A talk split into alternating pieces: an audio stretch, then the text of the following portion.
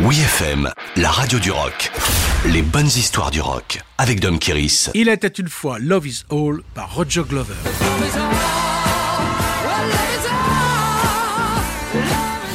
Grâce à Love is All, Roger Glover est passé à la postérité. Pourtant, ce n'est pas le chanteur ni même l'auteur de la chanson. Paradoxalement, le bassiste aurait bien d'autres bonnes raisons d'être reconnu. Déjà en tant que pilier original de Deep Purple dès 1969 et surtout pour avoir relaté l'incendie du casino de Montreux pour illustrer le riff de Smoke on the Water. Sa contribution sera à peine considérée puisqu'il sera limogé en 1973. Il en profite pour aider John Lord qui travaille sur un opéra rock basé sur un conte pour enfants, The Butterfly Ball and the Grasshopper Feast. Débordé, l'organiste de Deep Purple ne peut pas gérer ces deux carrières, si bien que Roger Glover se retrouve seul aux commandes du projet.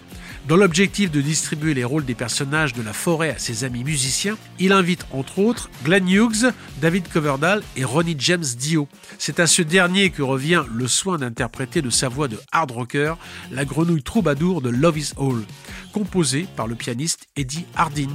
Cet ancien membre du Spencer Davis Group n'hésite pas à brouiller les codes de la pop en orchestrant une valse en plein milieu de la chanson.